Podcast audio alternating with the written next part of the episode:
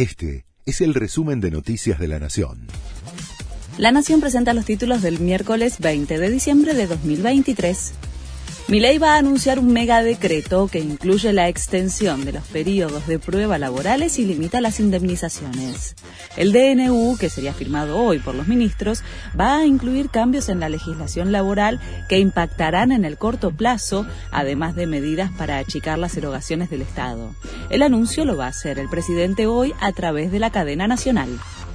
La justicia desestimó el pedido de habeas corpus preventivo contra el protocolo antipiquetes de Patricia Bullrich. Lo había presentado Pérez Esquivel y agrupaciones de izquierda.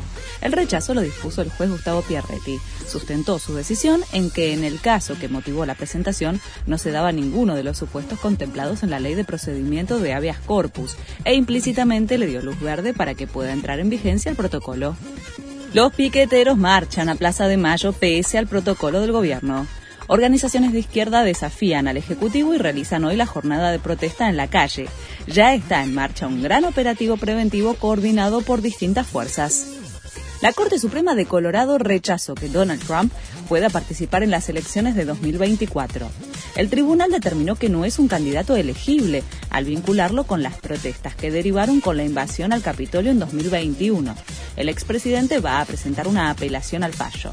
El 4 de enero es la fecha límite para la impresión de boletas para las elecciones del próximo año. Confirmaron que Neymar no va a jugar la Copa América.